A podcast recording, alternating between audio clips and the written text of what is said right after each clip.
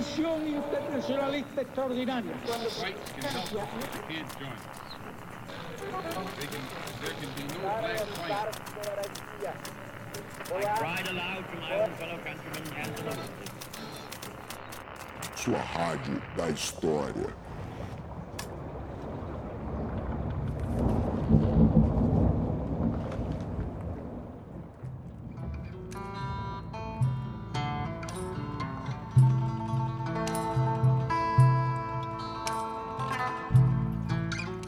Dia, boa tarde, boa noite, tripulantes. Aqui quem fala é o Rafinha e eu sou o marinheiro que comanda esse motim. Bem-vindos a bordo, porque esse é o podcast História Pirata.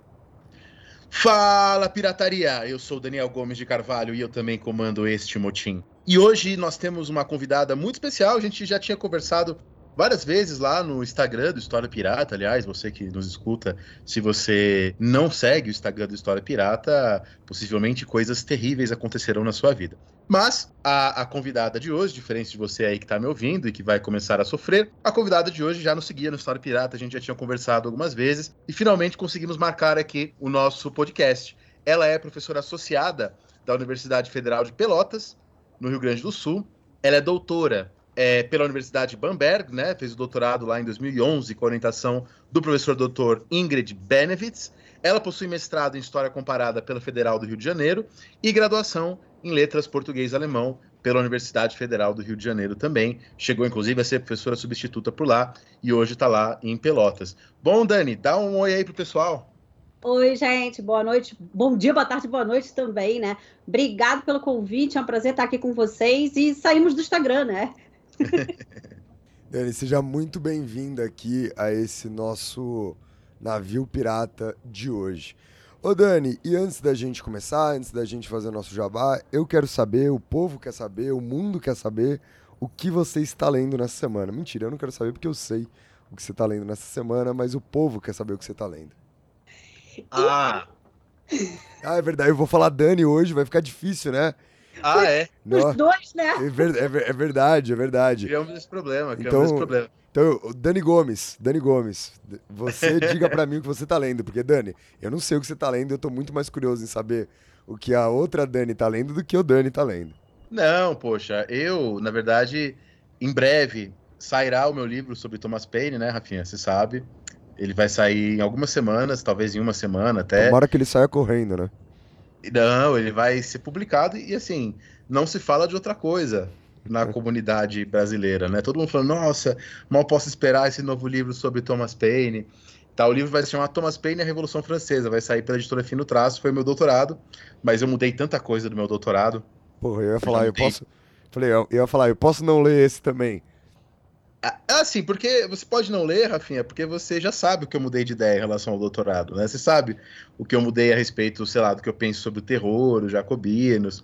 Então, realmente, você, Rafinha, vai ler outras coisas. Mas o resto da população brasileira não fala de outra coisa. E eu estava revisando meu livro essa semana. Eu acho que a gente tem que fazer um programa sobre Thomas Paine logo, para divulgar esse novo livro. Você não acha, Rafinha? Eu não, ve- eu não consigo pensar em outra coisa, assim como a população brasileira. E aí, agora vamos, vamos ouvir a Dani. Então, eu tava lendo eu mesmo. Eu tava revisando meu livro. Né, essa semana, eu tirando as últimas, os últimos erros de português, tive uma grande ajuda do Renato Gomes, né, meu pai, que tem o dobro da minha idade, tem 66 anos, e é professor de português. Ele fez lá uma revisão de algumas coisas, me deu uma grande ajuda. Muito bom para um acadêmico ter um pai professor de português. Faz um jabá do, seu, vários- do serviço de revisão do seu pai aqui no História Pirata. E é? Faz um jabá do trabalho de revisão do seu pai. Vou fazer. Quem quiser, trabalho de revisão do meu pai. É muito bom. Nossa, Pode falar comigo lá no Instagram do História Pirata, que eu vou passar o contato para ele. que filho incrível, que orgulho. Não, Jabá maravilhoso. Não, mas é bom, meu pai é muito bom. É, é, e pode fazer com ele aí. Ele cobra um preço justo.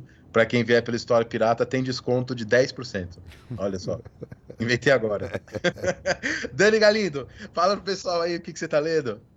Ai, gente, eu ia adorar ler, que eu tava. Eu ia adorar dizer que eu tava revisando meu livro, eu ia adorar dizer que eu tô lendo literatura, embora eu quisesse muito. Acabou de chegar para mim o terceiro volume da mitologia nórdica, do Neil Gaiman, né? Na verdade, a Graphic. É, mas como tá no meio de semestre, eu não vou dizer que eu tô lendo isso, porque eu não tô lendo isso, não dá. Embora eu adorasse, né? Eu ia adorar estar tá lendo isso, não é o que eu tô lendo. Eu tô lendo, na verdade, o último livro que eu acabei de ler foi A República Bizantina, Pessoas e Poder na Nova Roma, do Anthony Caldelis, que é de 2015 em que ele traz uma visão bem polêmica sobre a história de Bizâncio, né? Pensando Bizâncio não como um império, mas como uma república. Então, toda a documentação que ele vai analisando do Leão III e de outros basileus, né, vai ao encontro dessa ideia de que Bizâncio era uma república monárquica. É interessante, porque faz um boom na cabeça da gente, né? Tipo, assim, a gente está muito acostumado a falar Bizâncio como império, aí vem um cara e joga na nossa cara uma outra coisa. É. Gosto dessas controvérsias e gosto de levar para os alunos. Como é um livro em inglês, é um livro que, no geral, a galera da graduação não vai ler, né? E aí eu gosto de trazer alguns excertos assim do livro para comentar com eles, para trazer problemáticas e para a gente conversar. Acho essa parte interessante. Muito legal. E, e, enfim, todos, todos nós que fomos professores já de ensino médio, ou que ainda são como Rafinha, o Império Bizantino é sempre um problema, né? Porque eu, eu acabei de dar é... essa aula, acabei de dar essa aula. Horrível. E eu tenho aula, certeza que você deu essa aula, você escreveu, você colocou lá na lousa Império Centralizado, Cristianismo Ortodoxo, né? É, querela da. Oi? Iconoclasmo. Isso, a querela do lado dos iconoclastas e coisa e tal, geralmente se reduz a isso, né? O tempo é muito curto. Não que a culpa seja do Rafinha. Não, o Rafinha é um, um ilustrador maravilhoso, né, Rafinha? Tanto que você vai falar agora que você está lendo e vai ficar todo mundo muito impressionado. É, e, e, não é nada sobre o Império Bizantino, que de fato é só um sofrimento, assim, hora eu, eu trato essa aula como uma dor, né? E ela tem que passar o mais rápido possível, justamente. Mas eu não tô lendo nada de história, Dani. Eu recentemente eu terminei de fazer um curso sobre revelação e ampliação de fotografia, né? E aí foi muito doido o bagulho que eu passei muito ano estudando a teoria fazer, né? E aí eu tô reestudando essa questão mais técnica. Eu tô lendo um livro que chama Revelação em Preto e Branco, que é organizado por duas pessoas, mas é um livro muito técnico, assim, né?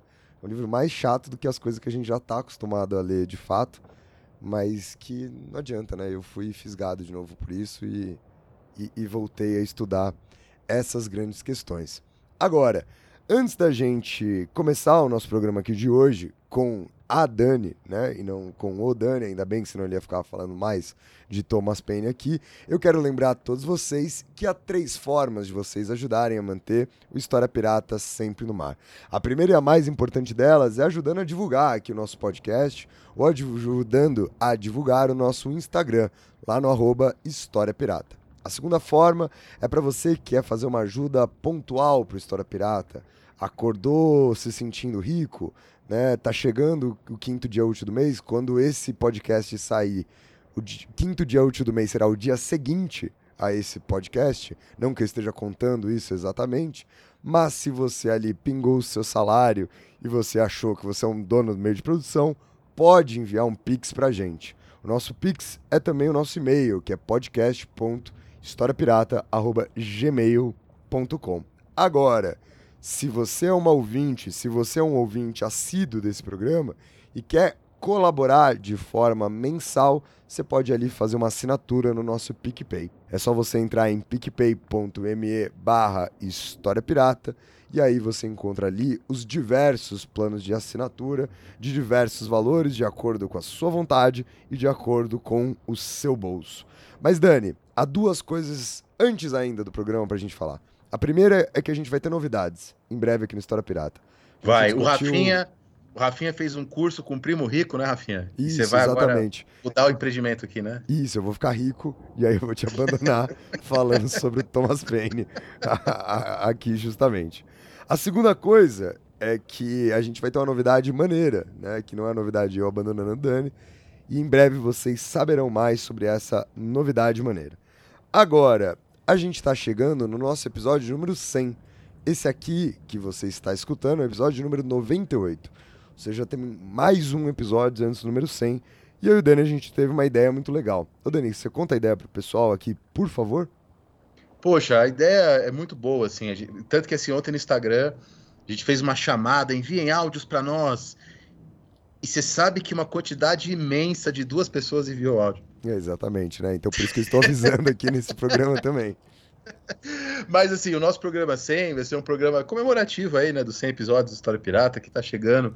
E a gente vai convocar pessoas, inclusive a Dani, que participaram desses 100 programas, para enviarem pequenos áudios sobre a gente, sobre o que é história, qual a importância da história, para que, que serve a história, enfim, alguma consideração sobre a história. A gente vai colocar esses áudios ao longo do programa, relembrar os episódios antigos, vai ser meio tipo aqueles episódios de Friends, que eles ficavam relembrando, assim, e a gente vai comentando esses áudios e também vamos colocar alguns áudios de ouvintes e ouvintas que, que quiserem, né? Que se sentirem à vontade. E aí todo mundo, além das duas pessoas que enviaram, pode mandar lá no nosso Instagram, no Instagram História Pirata, um áudio sobre História Pirata, o que, que foi importante para vocês, o que, que vocês gostaram, por que, que Thomas Paine é tão importante, que a gente coloca aqui, evidentemente, e comenta e fala. É, contar como História Pirata fez parte da sua vida, contar uma história engraçada que envolve o podcast. Médio. Falar aí se você usa para dar aula, se você usa para fazer trabalho da faculdade, como vocês ficaram conhecendo, contar o dia que você tava ouvindo História Pirata e tropeçou e caiu de cara na rua, sei lá, gente. Qualquer coisa a gente queria gravar esse episódio com vocês e obviamente como não dá para fazer isso, a gente pensou nessa solução, tá certo? Então é só mandar uma DM no nosso Instagram, no História Pirata, com um áudio pra gente ouvir você lá e conversar ainda aqui à distância com vocês. Mas vamos aqui para o episódio de hoje sem mais delongas. No episódio de hoje, a Dani está aqui para falar um pouco sobre literatura medieval em alemão, pensar um pouco a figura do masculino, a figura do feminino dentro da literatura medieval em alemão. E para isso, o programa de hoje estará dividido em três blocos. No primeiro bloco, a questão da literatura e os recortes necessários para se trabalhar com o tema.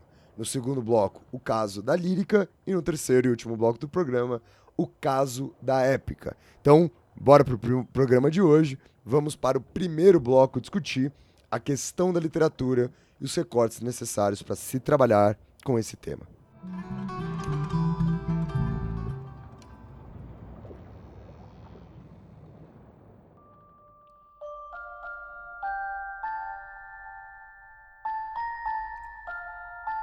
É, quando a gente fala de literatura medieval, e aí fazendo um recorte mais amplo, no geral vai vir a cabeça das pessoas, falando assim, bem no geral, de quem tem alguma noção. Vai vir Rei Arthur, né? Ou vai vir Vida de Santo, alguma coisa vai aparecer, nem que seja o Tolkien, né? Mas alguma dessas é, imagens vão, vão aparecer. Então, quando eu falo de literatura, principalmente em relação a essa literatura produzida em língua alemã, e num estágio muito específico da língua alemã, eu estou falando de uma literatura que circula no chamado Sacro Império Romano, né?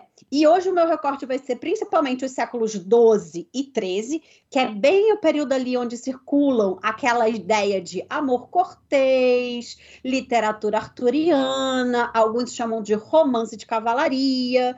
Então é nesse âmbito que a gente vai ou melhor, né? Vamos, vamos refazer a metáfora. É nesse mar que a gente vai navegar hoje. Né? Então, navegando por esse mar, eu tenho que fazer algumas, de, de, delimita, algumas delimitações.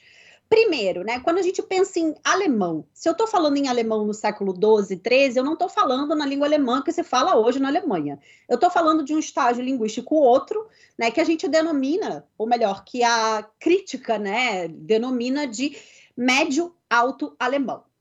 E, claro, é uma língua virtual. Virtual em que sentido? Eu não tenho uma gramática, eu não tenho um dicionário. É uma língua que ela vai ser passada para o papel. Uh, como se fala? Né? Então, muitas vezes, a mesma palavra vai ser grafada de formas diferentes dentro do mesmo manuscrito. Né? Porque eu não tenho regras, né? E se eu não tenho regras, tudo é permitido. E é uma língua virtual também, porque não faz parte de toda a produção do Sacro Império. É de uma região específica, principalmente se a gente pensar hoje no mapa da Alemanha, o que cabe ao sul da Alemanha. Né? Eu desço de Frankfurt até a fronteira com a Áustria, um pouco depois da fronteira com a Áustria, e para o outro lado a fronteira com a Suíça. Né? Então, estou pensando nessa região ali. É ali que são produzidas grande parte, ou que é produzida grande parte dessa literatura. Já falei do estágio linguístico, já falei do que eu estou entendendo aqui um pouco como literatura, falei um pouco também do Sacro Império Romano, e agora é pensar uh, a questão do gênero. E aí eu estou falando de dois gêneros: o gênero literário e esse gênero da questão do gênero social. Né? Para o gênero literário, eu tenho, dentro da, daquela poética aristotélica, lírica, épica e drama. Hoje a gente não vai falar do drama, porque o recorte que eu vou fazer, que eu já delimitei no início, né, que é século XII e XIII, eu não tenho uma grande produção de dramas, ou seja, de peças teatrais. E as peças teatrais que a gente tem são de um período posterior e elas lidam muito com a questão do sacro, né? Seja vida de santo, seja alto em relação à paixão. Semana que vem a gente tem aí Páscoa, né? Então, alto de Páscoa, alto de paixão, etc. Mas essa literatura vai ficar para uma outra vez ou para nunca, né? Porque não é uma literatura assim que no geral agrada, né, um público mais amplo. Então a literatura que a gente vai centrar hoje é essa literatura produzida no século XII e XIII, nos dois grandes gêneros, a lírica e a épica. Então, para a lírica, a gente vai falar bastante da questão da produção de cantiga. Eram cantadas, eram produzidas na corte, pela corte. Isso é fundamental para se pensar literatura. Esse contexto de circulação e de produção, que é a corte. Né? Então, não é pensar que alguém. Uh do campesinato vai ter necessariamente acesso a isso. Então é uma literatura muito da elite, né? Produzida pela elite e para a elite que circula na elite. Uh, não só isso, quando a gente pensa também a épica, a épica traz modelos que vão conversar com uma produção mais europeia, mais ampla, né? Por exemplo, França, Portugal, que hoje é França, o que hoje é Portugal, né? Então, a gente vai ter ecos né, dessa produção também em outros espaços. Obviamente, há peculiaridades que são da literatura produzida em médio alto alemão, nesse estágio linguístico. Isso é importante dizer. Não é dizer necessariamente que porque a gente fala de Parzival ou Percival, né, para o Chrétien de Troyes em francês, que a gente está falando necessariamente de uma tradução. A gente não fala de tradução, a gente fa pode falar de versões mas é uma versão que ela traz tanta coisa nova que ela se torna algo novo, uma produção nova. Então, dentro, dentro dessa questão, é, eu poderia fazer uma discussão mais ampla do que é literatura, mas eu deixo isso para uma outra vez, porque a questão é bem complexa, porque há autores, inclusive, que vão dizer que crônicas, né, aquela, aquelas crônicas de reis, que vão conversar com figuras bíblicas, que vão conversar com, com ascendência para rei Arthur, que também essas crônicas seriam literatura. Eu estou partindo do mais, da mais rasa definição de literatura, que é a definição aristotélica dos três gêneros literários, né? Dito isso, né, é, eu acredito que fica um pouco claro, ou espero que fique claro, o que a gente, onde a gente vai é, mergulhar em que universo a gente está mergulhando, que é um universo em língua alemã, que é um universo de uma literatura que, no geral, não se tem acesso em português. Eu tenho uma ou outra tradução, algumas coisas aqui estão traduzidas. Eu tenho tradução da canção dos Nibelungos para o português, eu tenho tradução do Parzival para o português, mas a maior parte das traduções ou está em língua inglesa ou em espanhol o espanhol também, o espanhol, no caso da Espanha, né, da, o europeu, traduziu bastante dessa literatura. Então, por lá, a gente também encontra bastante dessa literatura. E a lírica, a gente tem o compêndio de lírica traduzido para o inglês pelo Albrecht Klassen, que é um professor da que fez a, a parte da sua graduação na Alemanha, é alemão, né, e trabalha nos Estados Unidos. Então, ele faz também esse meio de campo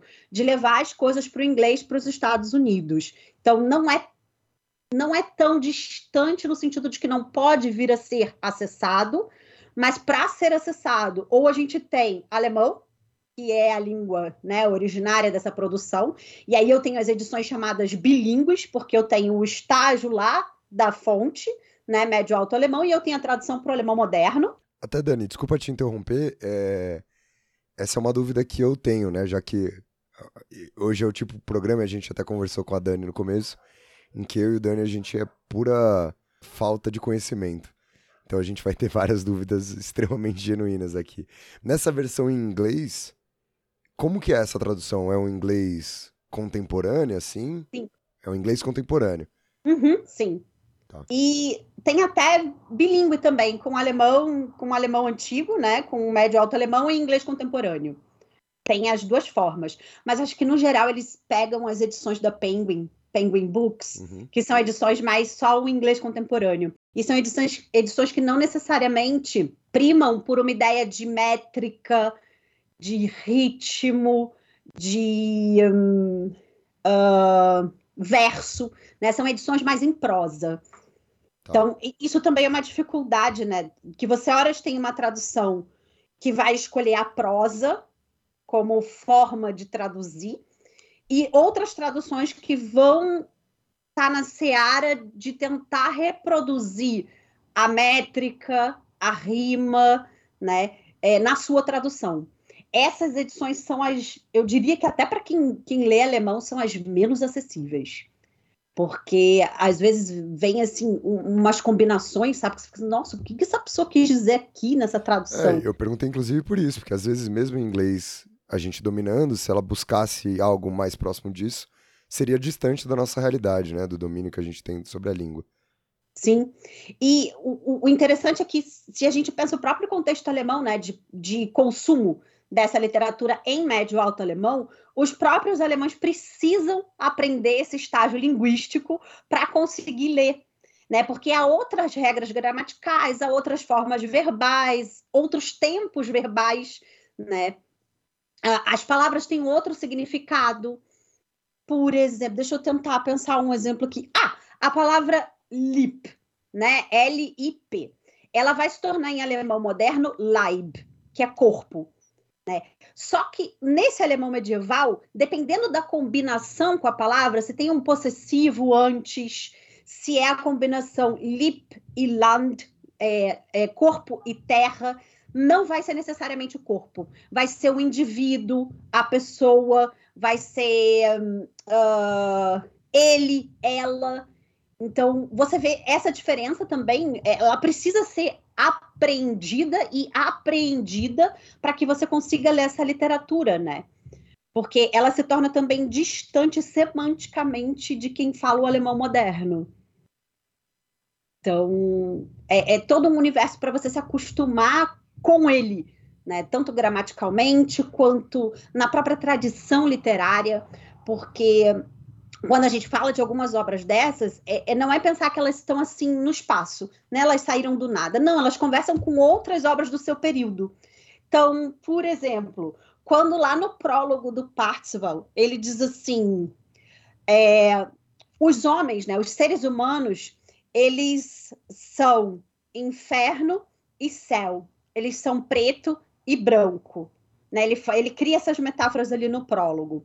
Isso tá ali do nada? Não, não tá. Ele tá conversando com outro cara que produziu uma outra obra que disse que a gente é mal e a gente é bom. Né? Coloca a gente nos dois âmbitos. E o que o Wolfram tá dizendo é assim: não, não é bem assim. A gente tem tanto o mal na gente quanto o bem. Então é, um- é uma ideia de balança. Horas é mais para o mal, horas é mais para o bem. E a gente tem que achar esse equilíbrio. A ideia da cortesia para o Wolfram von Eschenbach, esse autor do Parzival, é a ideia do equilíbrio. Enquanto para o outro não tem equilíbrio. Ou é o mal ou é o bom. Então a gente vê que conversa com uma outra literatura ali que você precisa também conhecer esse contexto de produção. Isso vale não só para a literatura produzida em alemão, mas para a literatura medieval de uma forma geral. Os intertextos, né? Com quem ele está conversando, com que, tradi que tradição de literatura ele está trazendo. E isso às vezes fica no ar para se, se caso você não conheça o contexto de produção dessa literatura, né? Então essa é uma das é mais uma das dificuldades de se trabalhar com essa literatura. E aí, fazendo agora um recorte mais específico, né? Já falei de literatura, gêneros, estágio linguístico, etc. O recorte que eu queria fazer para hoje é porque eu teria vários temas, inclusive esse tema do, da divindade, né? Eu poderia falar de Deus nessa literatura, ou poderia falar do princípio do bem e do mal nessa literatura. Então a gente escolheu, né? Na verdade, conversando, escolhemos eu e Dani, né? Porque eu conversei mais com Dani, a ideia do masculino e do feminino, que é um universo por onde eu tenho transitado desde o meu mestrado. Que o meu mestrado foi sobre os modelos femininos e masculinos no Parzival. E Para o doutorado, eu trabalhei com a questão mais da mortificação da carne nessa literatura, o que parece controverso, né? Porque eu tenho uma literatura de corte, que seria uma literatura de entretenimento, e aí vem o, o, universo da mortificação da carne. Tá, mas como assim é entretenimento? Mortificar a carne parece tão cartas de Paulo, parece tão bíblico. É, mas você tem uma interpretação dentro dessa literatura cortês desse universo religioso. Ela tem o seu próprio entendimento do que é Deus, do que é a relação do bem e do mal, de quem são os anjos caídos. Né? Então, tudo isso vai aparecer nessa literatura como sendo um, uma ideia de uma religiosidade popular. Popular em que sentido? Esses caras que estão produzindo essa literatura não são letrados naquele sentido de que dominam latim, dominam trivium, quadrivium. São caras que produzem na sua língua, no vulgar, né? Então, seria dizer mais ou menos que eles são iletrados, mas iletrados num sentido mais para o medievo, que é aquela ideia de que são aqueles que dominam o vulgar e não tiveram um ensinamento né, escolar, com muitas aspas, uh, do latim e, e, de toda a sistemática da retórica, etc. Mas são caras que estão conversando com o que está acontecendo ali, né, no, com o que está circulando de literatura. Dentro do que a gente tinha pensado para esse bloco 1, eu acredito que a grande base dessa discussão é, foi dada, né? Que era uma delimitação de tema, um recorte temporal e espacial, né? Então, só recapitulando, né? Minha delimitação de tema é masculino e feminino, nessa produção da lírica e da épica. E o meu recorte temporal é século XII e XIII. E o meu recorte espacial é Sacro Império Romano, principalmente a produção em médio alto alemão. Então, ó, a gente vai sair um pouco do tema do podcast rapidamente para falar dois minutos sobre uma coisa que a gente conversou, né?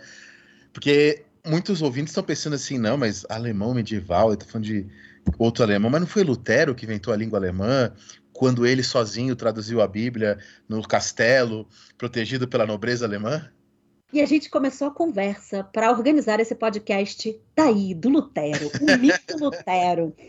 Então, é um mito né, do século XIX de que Lutero teria é, influenciado a criação de uma, língua, de uma língua alemã. Inclusive a questão da Bíblia. Se você diz que o Lutero traduziu a Bíblia e, e que você centra na figura só do Lutero, você apaga toda uma tradição que já vinha traduzindo a Bíblia desde a Idade Média. Né? Claro que não com toda, muitas aspas, dedicação do Lutero e dos seus parceiros, porque Lutero não fez isso sozinho. Né? Ele mesmo vai dizer que é, tem línguas que ele não domina o suficiente para ele se debruçar sobre essa tradução. Então, esse mito Lutero do século XIX, de que ele inventou a língua, né, é, é interessante por isso, poderia até contar um caos, né? Eu estava participando de uma palestra na Alemanha, isso é um baita, ó, um, um baita caos. E a palestra era justamente sobre a comemoração do, do ano da reforma, né? E lá pelas tantas era a organizadora do dicionário de primeiro estágio da língua alemã moderna, que é o momento em que o Lutero produz, né? E o orientador dela, da tese de doutorado dela e da habilitação dela, se eu não me engano, que por um acaso era marido dela. E aí ela fez toda a palestra e tal, e aí lá, pelas tantas, ele que ia conduzir os debates, e alguém fez essa pergunta do mito da língua e tal, porque ela fez o dicionário online de primeiro, primeiro estágio da língua alemã moderna. E ela diz assim: então, várias das palavras que são atribuídas a Lutero, né, pela, por esse estudo dele da Bíblia, etc., já circulavam antes. E o Lutero não necessariamente produziu numa língua acessível. Ele diz na carta tradução que ele vai produzir numa língua acessível, tanto que ele opta por um alemão cor, escorreito, né? E, e, um alemão bem vulgar da população. Isso é o que ele diz lá na, na carta, ao carta ao tradutor. E que ele diz que ele usou as palavras somente pela graça, somente pela fé, porque isso seria o mais corrente do alemão. E a tese dessa, dessa professora é de que a língua que o Lutero usa é a língua da chancelaria. E, portanto, não é a língua do povo vulgar. E outra, parte da população não lê. Aquela Bíblia não foi produzida para essa população. Então, a, a grande retórica dele de que somente pelas escrituras, somente pela fé, etc., seria uma retórica construída para justificar o próprio pensamento dele em relação à crítica que ele tinha à igreja de uma forma geral. Lembro aqui num grande parênteses que Lutero era parte da estrutura religiosa, ele, ele religiosa, ele era agostiniano, né? Sim. E a própria ideia de uma, uma reforma religiosa só passou a se chamar aquilo que teria começado com Lutero de reforma religiosa mais de um século depois. No século XVII que se começa a falar que houve uma reforma. Né? A gente tem um podcast aqui que até eu, eu penso muita coisa diferente né, do que eu falei hoje em dia, do que eu falei naquele podcast lá de 2020. A gente podia até regravar, mas que a gente tratou desse problema da transição, da reforma, um podcast lá do comecinho, e justamente a gente falou, né, que o Lutero ele fazia parte de uma tradição já de reforma e coisa e tal, né? Lembrando que era muito atrativo a retórica de pagar menos, né? Os grandes protetores de Lutero foram os príncipes. Uhum. Então, né? Bom, o mito, o mito. As histórias de mitos políticos do século XIX, enfim. A gente vai desagradar um monte, mas. Faz parte, estamos aqui para isso. É. é, assim como, só para terminar isso aqui, e a gente passar para o bloco 2, não há nenhuma comprovação de que o Lutero foi lá em Wittenberg, colou as 95 teses na igreja. Isso também, possivelmente, é um, é um, é um mito também criado a posteriori, né? É, dizem, inclusive, que quem teria fabricado o mito teria sido um dos braços do Lutero, Melanchthon. Hum. Né, que teria sido uh, fabricado por ele dentro da própria lógica do Melanchthon de escolher o Lutero como figura carismática da tal da reforma. Então, o primeiro bloco do programa fica por aqui. Vamos ao segundo bloco do programa de hoje, falar um pouco sobre o caso da lírica.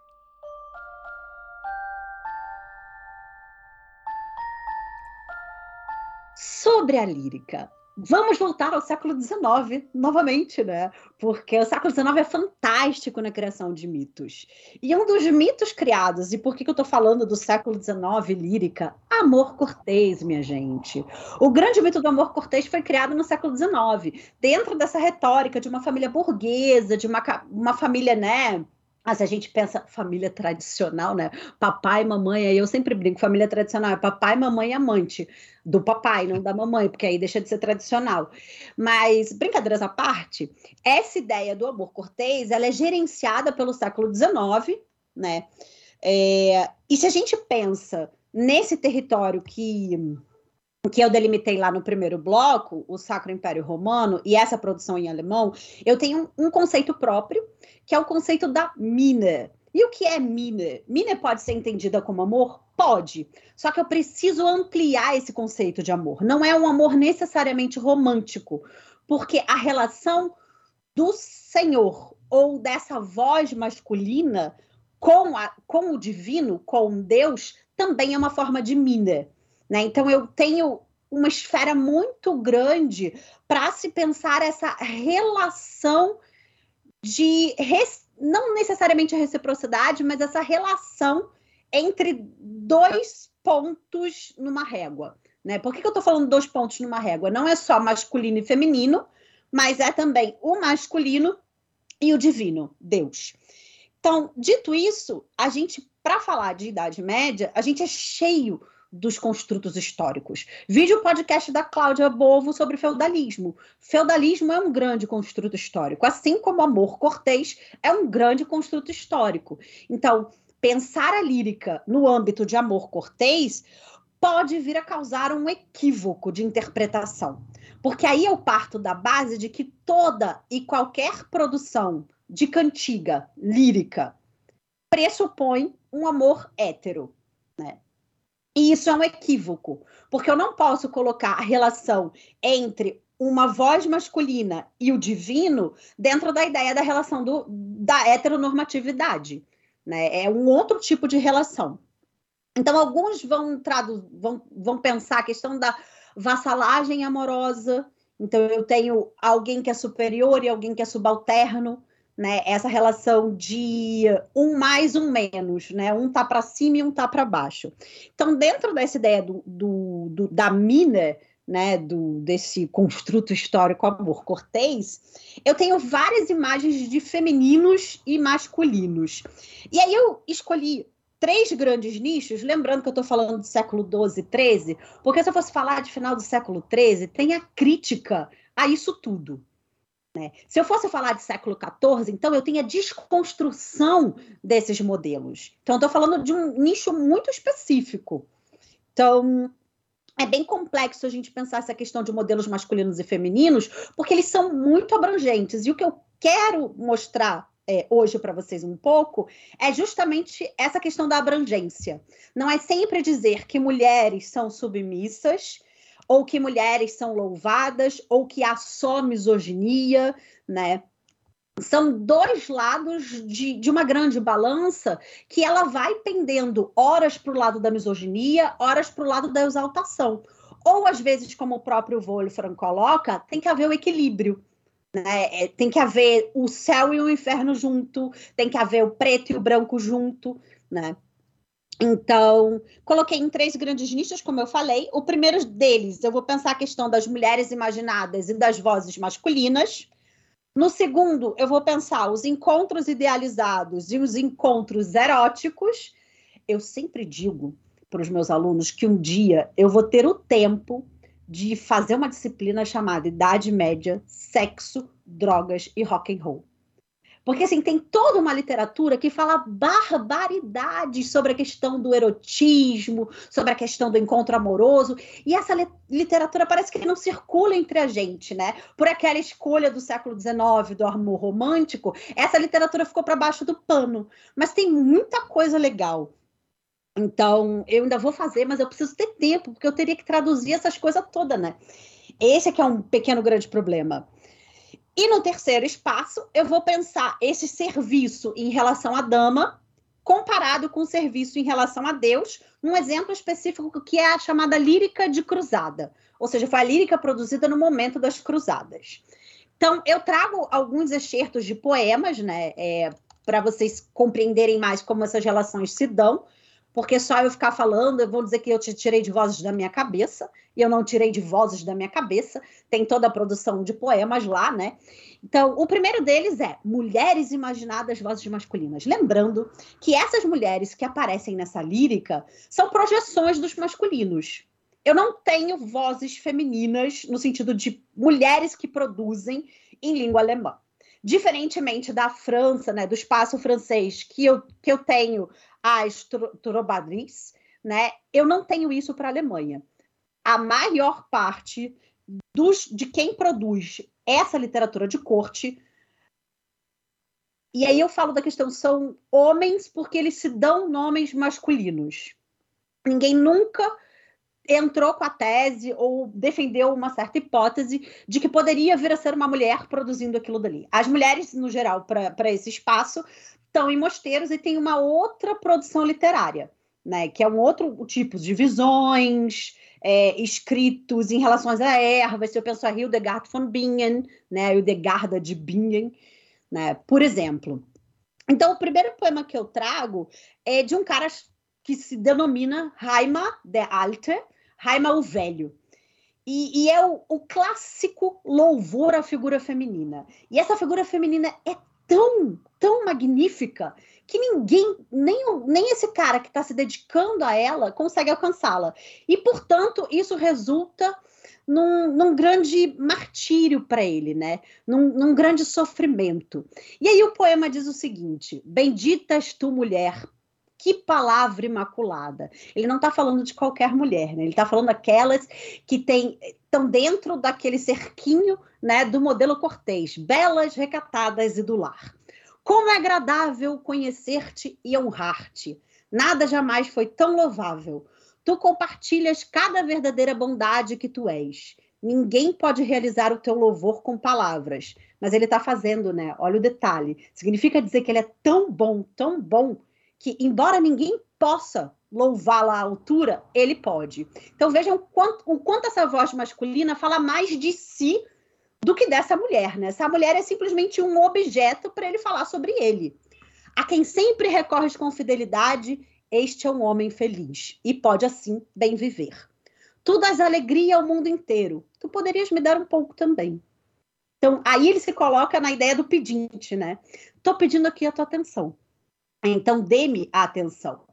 Esse é o modelo clássico, é considerado o modelo clássico dessa voz que é masculina e que coloca essa mulher imaginada, essa mulher desejada, que é tão nobre, mas tão maravilhosa que ele é incapaz de alcançá-la. Né, quase que dentro da, daquela ideia de amor platônico, né, que fica só no mundo das ideias, mas, como eu mencionei anteriormente, né, ele está falando dele. Já que ninguém pode louvá-la, ele está fazendo. Olha, olha a contradição aí no poema, né? Ele diz que ninguém pode realizar o teu louvor com palavras, mas ele utilizou de palavras para louvá-la. Então, ele se eleva nessa relação como aquele um possível bom falante para chegar a essa mulher.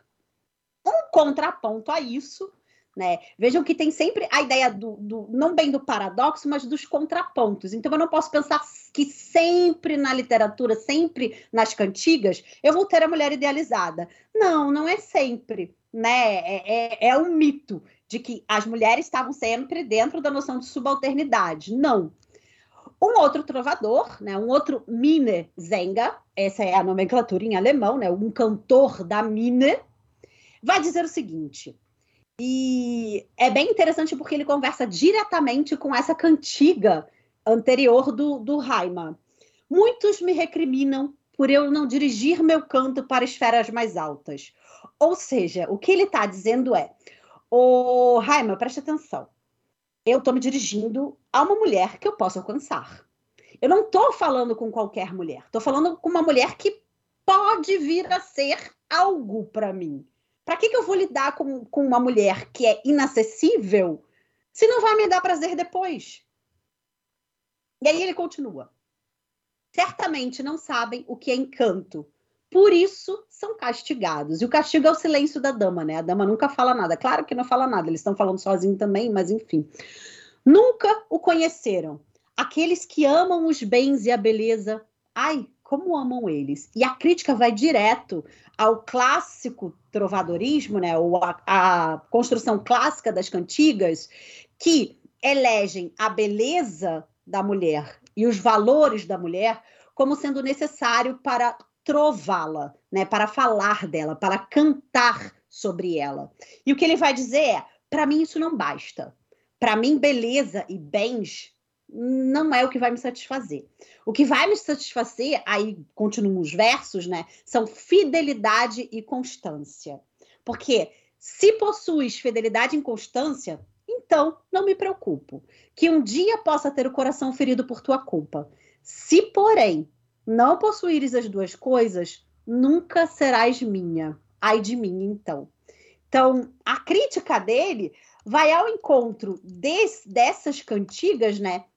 Que estão idealizando demais a mulher e esquecem que o que é fundamental numa relação ou nessa troca né, na relação é que a mulher, na, na visão desse, né, eu lírico, a mulher tenha fidelidade e constância. Ou seja, é quase que dizer que é uma relação entre iguais, porque ela é acessível. Mas eu perguntar, o que é constância? Constância é quando ela se comporta de forma retilínea, né? No sentido de que ela não, não muda de opinião, ela não é traidora, ela é fiel, né? Que é um dos conceitos bem interessantes dessa literatura cortês, que é a massa, que é a justa medida. Né, o equilíbrio. Essa é a ideia de constância, que tem a justa medida, que você não tenha excesso de características, tanto positivas quanto, quanto negativas, né? Você ser bom demais também é um problema. A constância da ideia de, um, de uma reta, né? De continuidade. Então, essa é a ideia que o poema traz. Um, no segundo aspecto que eu recortei, que são os encontros idealizados e os encontros eróticos, aqui vem um pouquinho de pimenta, né? O que a gente vai, né? Falar um pouco da questão dos encontros eróticos, é de pensar que essa literatura, essas cantigas, também trazem os encontros amorosos. encontros amorosos muitas vezes escrachados, jogados na nossa cara. Obviamente, dentro de uma outra configuração linguística, né? Dentro de outras imagens, né? Que são recorrentes nessa literatura. Então, por isso a ideia de você, ao ler uma cantiga, você saber sobre as outras cantigas, porque esses topoi, né? Esses lugares comuns vão ser repetidos. A primeira ideia do encontro idealizado é muito comum nas chamadas albas, né? Que é aquele momento do amanhecer. O que, que é a alba? É quando amanhece e o casal tem que se separar. Então, são cantigas dialogadas, no geral, uma voz feminina se intercala com uma voz masculina, entendendo que a voz feminina é uma ideia de memória e a voz masculina é a ideia da atividade, né? Aquilo que está ativo. E essa voz feminina é construída por um masculino. De novo, a ideia da projeção do feminino. É o feminino projetado por um masculino. Por N fatores, idealização ou realização ou crítica social, seja lá o que for. A primeira cantiga, então, é essa que é intercalada, né? Começa com a voz masculina. E a voz masculina diz o seguinte: como ela é uma cantiga de despedida, né? Ela tem sempre um, um tom emocional da dor. Então ela começa com ai. Ai no sentido de ai, como me dói, né? Ai, para mim, mais uma vez, pois, brilhará durante a noite, mais branco do que a neve seu belo corpo. Ele enganou meus olhos, eu pensei que fosse o brilho da luz da lua. Aqui amanhece. Aqui amanhece é o refrão, né? Porque a ideia da alba, né? Do amanhecer.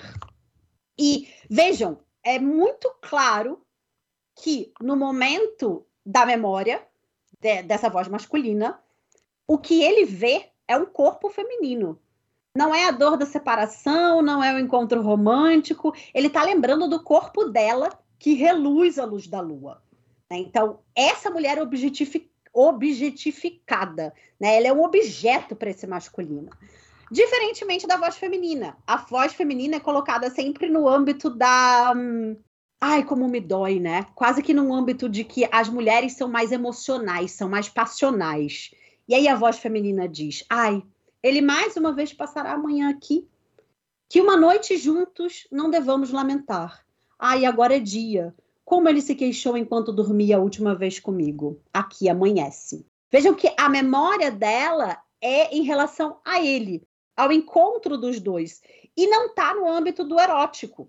Está muito mais no âmbito da despedida. O dele está no âmbito do erótico. Vide a terceira estrofe, que é a voz masculina de volta. Ela me beijou inúmeras vezes no meu sono. Escorreram muitas lágrimas, mas eu a consolei. Vejam como ela é, vejam como ela é emotiva, né? Ela chora porque eles vão ter que se despedir. Voltando. E parou de chorar e me abraçou com ternura. Aqui amanhece. Né? De novo, ele joga no campo uh, da corporeidade, né? desse corpo que o beija, esse corpo que chora. E ela, de novo, vai falar da questão uh, da separação. No olhar dele, porque o olhar dele é um olhar voyeurista o olhar dele está sempre fixo no corpo dela. E é isso que essa voz mais feminina vai dizer agora. Ai, que ele tantas vezes pudesse me olhar. Quando ele me tirou a cobertura, ele queria ver meus braços nus. Foi um grande milagre e desta visão nunca se arrepende. Aqui amanhece. Vejam de novo que até pela memória da voz feminina, a, o masculino está vinculado a o olhar em relação ao corpo feminino, né? Então, de novo, eu tenho a figura do feminino e do masculino uh, via uma certa toponímica, né? Que ela está vinculada a uma emoção, não quer se separar dele, e ele está vinculado à questão erótica. Ela é um corpo para ele. Uh, a outra cantiga é mais interessante porque ela é toda numa voz feminina, do Walter von der Vogelweide. E ela se chama Embaixo da Tilha. Não vou lê-la toda porque ela é um pouquinho maior, então eu vou só é, pegar alguns trechos que é interessante, porque já não coloca essa relação como uma relação é, como se fossem dois corpos, né, ocupando o mesmo espaço, mas é uma relação de memória. É a memória de uma don, donzela, com muitas aspas, de uma mulher, né, de um feminino, em relação ao momento do, do encontro amoroso. E o encontro amoroso que tem uma relação sexual, porque ela disse que eles estavam na floresta, que ele a beijou muitas vezes, que ela ficou vermelha de tanto que ele a beijou, e que ela teria vergonha se alguém passasse por ali naquele momento, porque veria a marca que se deixou no solo dos dois deitados. Então, aqui eu tenho essa figura da, da, da imagem feminina justamente através da realização amorosa. Alguns vão chamar essa cantiga, alguns historiadores da, da literatura vão chamar essa cantiga de uh, amor parelho. O que, que é o amor parelho? Quando há o encontro carnal. Né, quando esses dois corpos se juntam carnalmente e não há mais aquela ideia da idealização total que a mulher está lá do outro lado do planeta e o cara está do lado de cá. O interessante dessa cantiga, essa cantiga foi musicalizada né? Então, tem até um excerto para quem quiser ouvir, né? Que lá pelo meio vocês vão ouvir sempre o refrão Tandaradai, Tandaradai, Tandaradai, que é uma quase que uma onomatopeia para o roxinol, como se o roxinol estivesse cantando. E é uma versão interessante que, de repente, a gente deixa aí para a galera ouvir. Eu acho que o Gabriel pode colocar agora essa musiquinha aí para a gente ouvir. Gabriel, nosso editor aqui, que vai colocar a musiquinha para a gente agora.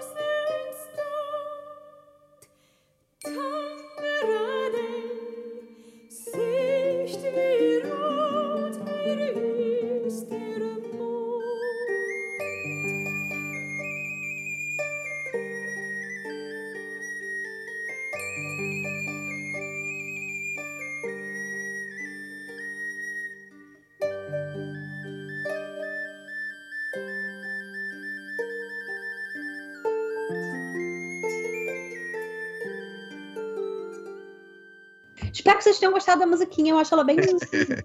É, bem assim, para estudar, eu gosto dela para estudar. A gente entra numa vibe assim, toda. Uh! né? Mas, enfim. O meu último tópico, então, para falar de lírica, é, eu recortei o, a dedicação à dama e a dedicação ao senhor, num espaço específico que é a chamada lírica de cruzada. Porque o grande embate no, do tema da lírica de cruzada é eu fico e honro a minha dama, ou eu vou e honro o meu Deus. É, se eu parto, ela fica. E o meu coração fica muito partido. Mas, por outro lado, o meu entendimento, né, não vou chamar de razão, mas o meu entendimento é, fica ligado à ideia de que se eu vou, eu tenho a salvação. E ao me salvar, eu salvo a minha donzela também. A lírica é do Friedrich von Hausen. É, é, bem interessante porque ele coloca no âmbito do coração e do eu. Naquela palavrinha que eu coloquei lá no primeiro bloco do lip. Né? O lip como corpo, eu posso traduzir como corpo. Ou quando ele fala min lip, o meu corpo seria o eu. Né? Então eu tenho um embate entre o coração e o eu. o eu no sentido de corpo, como se o coração fosse uma coisa é, como se o coração se separasse do corpo, né? Os dois fossem instâncias desunidas no momento, porque ele está no embate. Se eu vou para a cruzada, é extremamente relacionado ao lip, eu salvo o meu corpo, né? E se eu fico, eu salvo o meu coração, que o meu coração vai se vai se ver livre das aflições.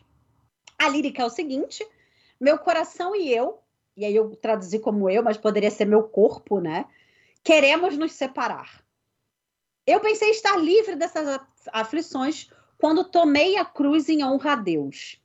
Teria sido correto se o coração se portasse devidamente, se sua constância não o impedisse. Eu poderia ser um homem completo se ele renunciasse, a seu tolo desejo. Agora vejo com clareza que ele não se importa com o que pode me acontecer no fim. Então, ele se dá conta de que o coração está muito mais vinculado a quase uma ideia de danação, porque vai ficar e não vai salvar o corpo, do que a ideia do eu, que tem esse desejo de ir para a cruzada e se salvar, né? Porque a lógica é cruzada significa salvação imediata, principalmente se ela morre, né? Vai direto para o céu, dentro daquela lógica do discurso lá do Urbano II, né? Se você for e você morrer, você está salvo direto, né? E aqui o que ele está dizendo é, tá, e ela? Como ela fica?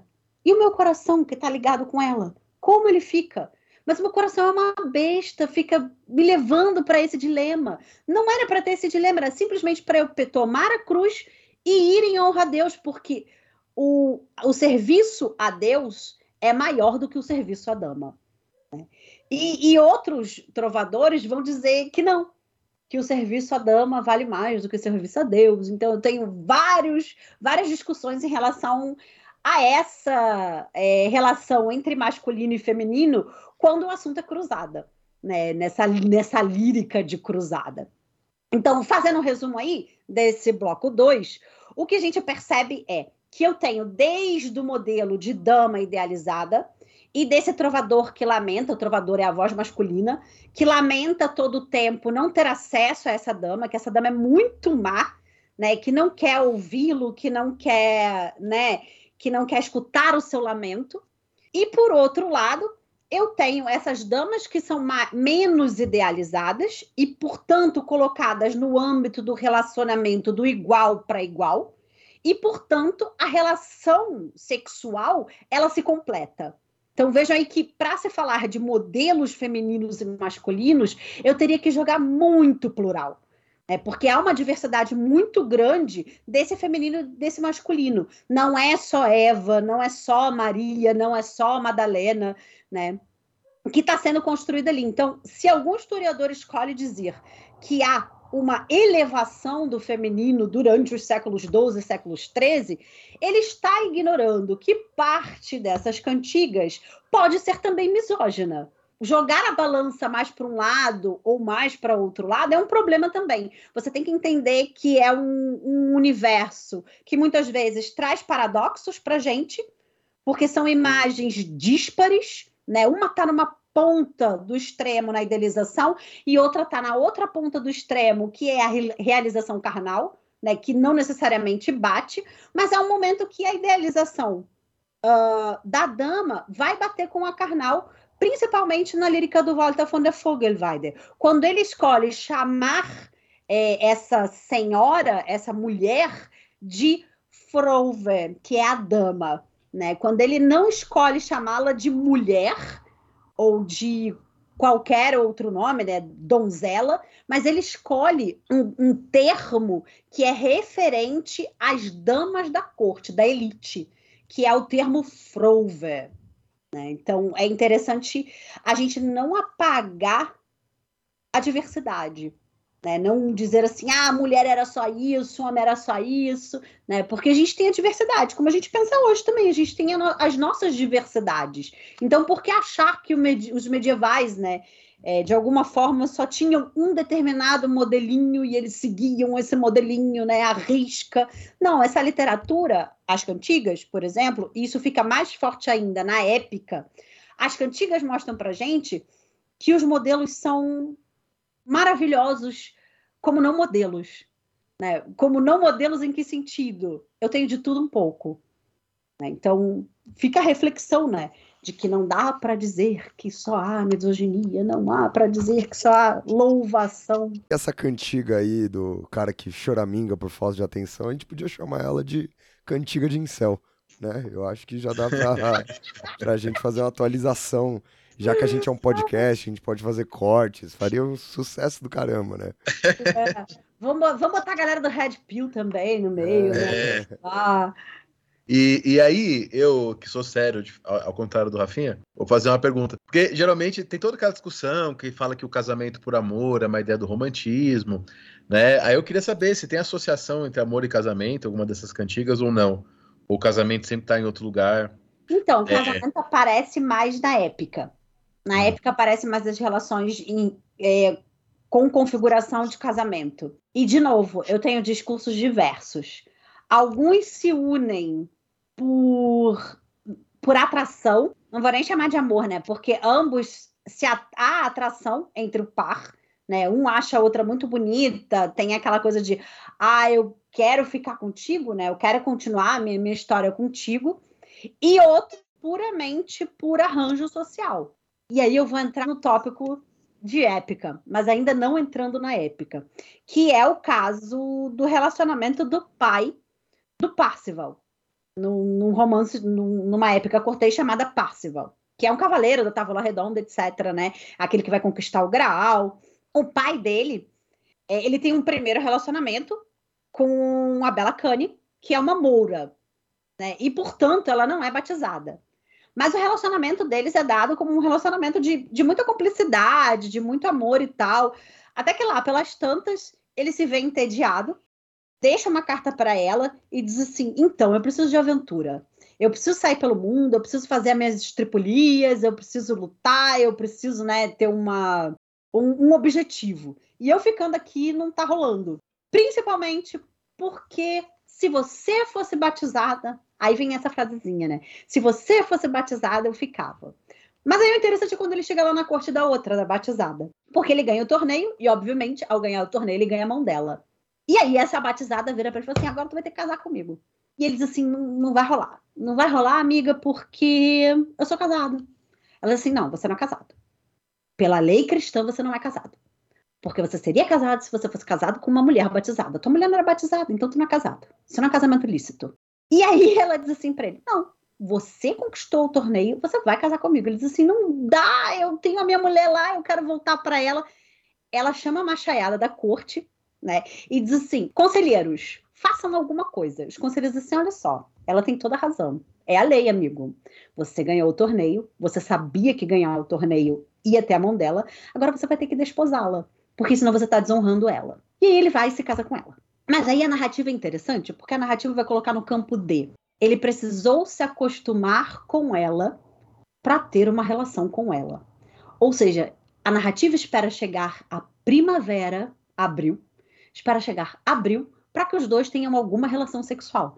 Diferente da outra lá, que desde o início tem a atração dos corpos. Então, essa questão do casamento por amor ou não amor também vai ser construída numa diversidade assim incrível. Então, o segundo bloco do programa fica por aqui. Vamos ao terceiro e último bloco do programa, como a Dani já estava puxando o gancho, para que a gente possa falar sobre a épica.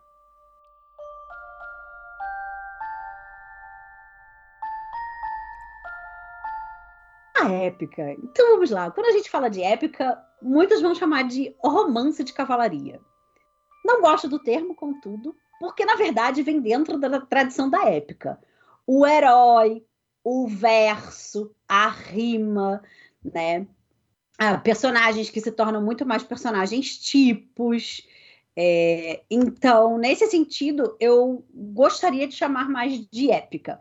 Até porque nas introduções você vai ter o, os autores chamando de uh, Märchen, aventura, essa aventura. Então, tá nesse campo da aventura da épica. Eu quero destacar dois grandes nichos da épica em língua alemã. Um deles é a chamada épica heróica, e a outra é a épica cortês. Diferenças básicas entre a épica heróica e a épica cortês. A épica heróica, no geral, ela é anônima, ela não tem uma autoria, e ela fala de matérias que estão vinculadas a uma noção de passado. A épica cortês tem autoria, em sua grande parte, e está relacionada uh, a figuras que não têm um vínculo com o passado. Né? A épica Cortês, se eu penso, talvez o, o grande espaço da época Cortês seja a literatura arturiana. Né? Rei Arthur, Graal, essa galera toda. E se eu penso a saga, a épica heróica, eu tenho reinos, príncipes, é, rainhas, né, que são as grandes figuras que estão ali. Eu escolhi como a época heróica uma que também tem um probleminha com o século XIX, né? Tipo, que o século XIX é sempre uma treta danada para se pensar isso. Que é a canção dos Nibelungos. No século XIX, a canção dos Nibelungos foi escolhida como sendo a epopeia nacional. E aí, antes de entrar nos modelos femininos e masculinos, eu preciso dizer que é isso é uma, uma, um dos grandes mitos, mais um dos mitos, né? Mais um dos mitos em relação aos às origens alemães, que é a canção dos Nibelungos. Porque se eu leio os primeiros versos, não era para a canção do, dos Nibelungos ser um epos nacional. Porque os grandes heróis não são mulheres os grandes heróis no século XIX são homens. Então, a figura que eles elegem como herói para que a canção dos Nibelungos seja a epopeia nacional alemã, ou a épica nacional alemã, é a figura do Siegfried, que por um acaso morre assim nas primeiras aventuras da narrativa. A personagem que inicia a narrativa e encerra a narrativa é a Kriemhild, ou seja, uma mulher. E a narrativa fala isso quando ela diz, lá no, no, no primeiro verso, né? Que hum, nos primeiros versos contam-nos muitos prodígios as velhas narrações. E aí a ideia de passado, né? De heróis cercados de honras, de sua coragem sem par, de alegrias e de festas, de choros e lamentações, de pugna de bravos guerreiros maravilhas irei escutar. E esse primeiro trecho é o trecho que vai ser re reproduzido principalmente por nacionais socialistas durante o século XX no material didático, como a epopeia nacional.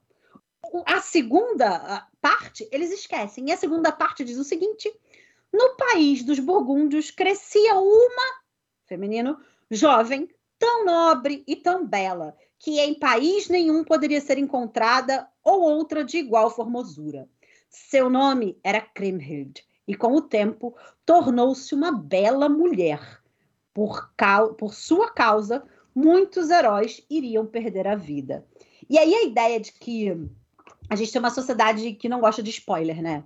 Então não dá para ler literatura, não dá para ler o prólogo de literatura medieval, principalmente assim em alemão, porque aqui já tá o spoiler. Vai todo mundo morrer por causa dessa mulher. E o spoiler igualzinho no prólogo do Parzival. Tudo vai dar ruim porque as pessoas uh, saem da ideia de constância. Né? Porque elas não são constantes. Porque elas não estão olhando a justa medida. Os dois primeiros versos. Uh, se a dúvida habitar em seu coração, então a alma irá se amargurar. Todo o problema das personagens do Parzival é dúvida. Não atentar para a justa medida. Né? Não escolher seu lado de cara. Se duvidou, vai dançar. Então, se a galera não gosta de spoiler, pula o prólogo dessas narrativas e vai adiante, porque tá ali tudo. E é parte da tradição literária dessas narrativas que o prólogo fale um pouco sobre essas narrativas. Então, eu vou chamar de paradoxos femininos e masculinos. E eu escolhi duas personagens. Claro, a personagem principal, da canção dos Nibelungos, a Kriemhild, e uma personagem que está ligada a ela, que vai do início ao fim da narrativa com ela, ou contra ela, ou ela contra ele, que é a figura do Hagen. Por que essas duas figuras? E por que, que eu estou chamando de paradoxo? Porque a Kriemhild, no início da narrativa, é colocada como aquele modelo ideal de mulher. Ela é donzela, ou seja, ela é virgem, ela é nobre e ela é belíssima. E o Hagen, desde o início da narrativa, é colocado como aquele ca cavaleiro da baixa nobreza, extremamente leal ao seu senhor. Ele faz tudo e qualquer coisa pelo seu senhor, pelo seu príncipe, ou pelo seu rei, pela sua rainha. O problema é justamente esse. Ele faz inclusive o que não deveria, que é assassinar o Siegfried, que é marido da Kriemhild, de forma covarde.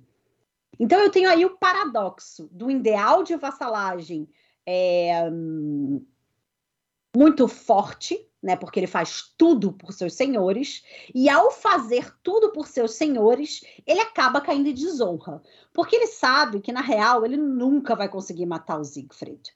Porque o cara é protegido por um sangue de dragão que caiu só um espaço nele é acertável, né? Você pode mirar e acertar que é no, no, ombro, né, o omoplata, assim, mais ou menos, seria essa região que, no momento em que ele foi banhado no sangue do dragão, caiu uma folha.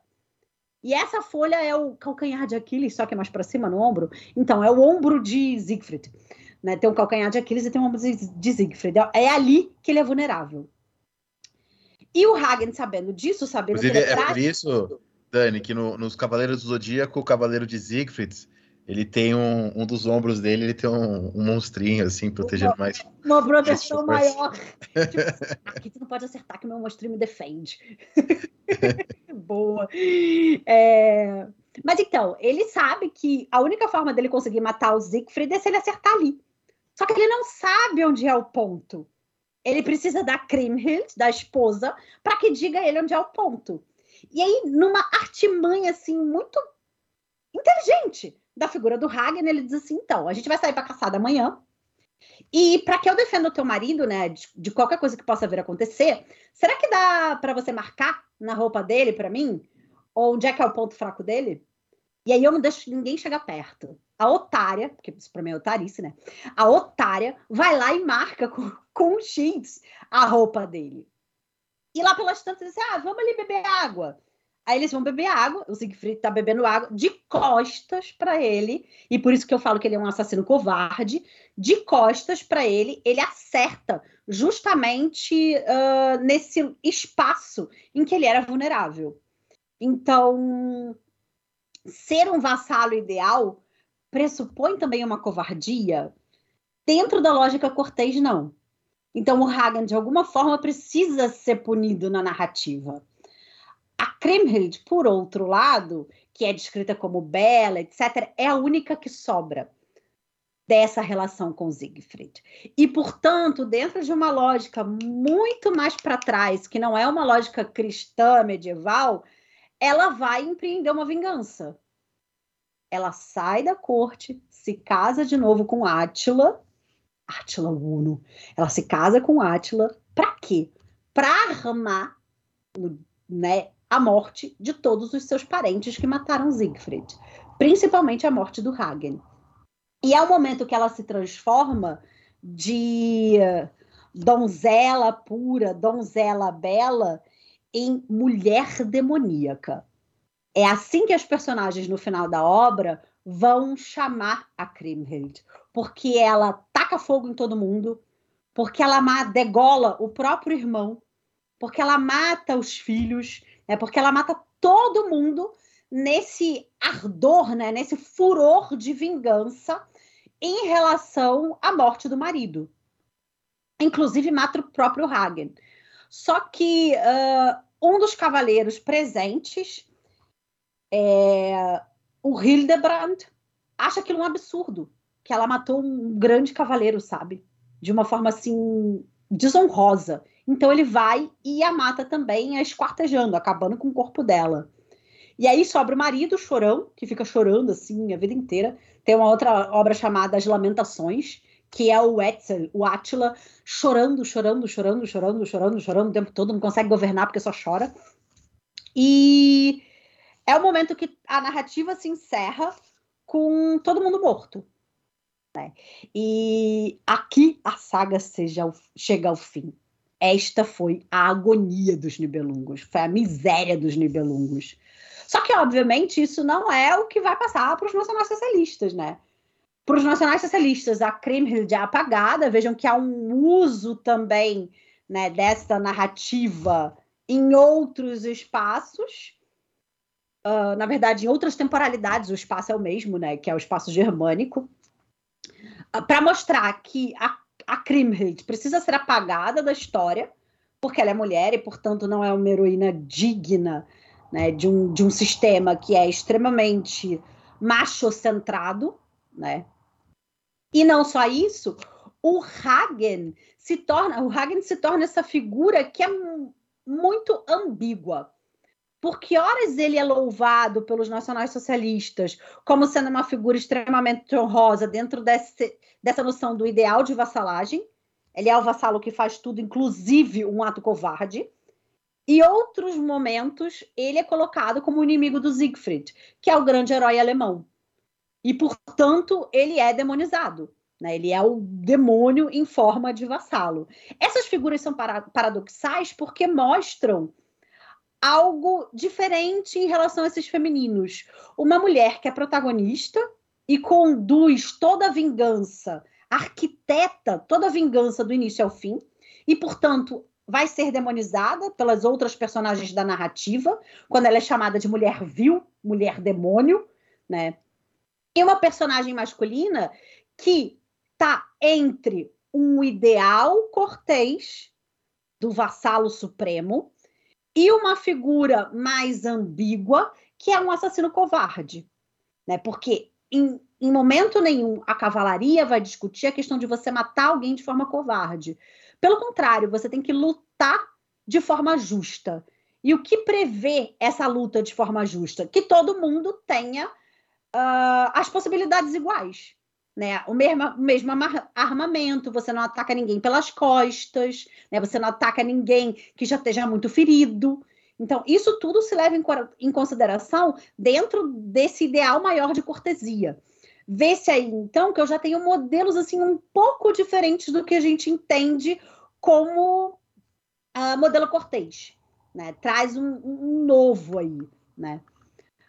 Na literatura, na épica cortês, e agora essa épica cortês, eu, eu trago como exemplo o Parcival, que é interessante por conta do próprio prólogo, porque é o prólogo que vai dar o tom da narrativa de novo, enquanto quando no momento que ele diz assim, é, pudesse eu, como gostaria, analisar profundamente o homem e a mulher, ouviríeis uma longa história Escutais, pois, do que trata nossa narrativa.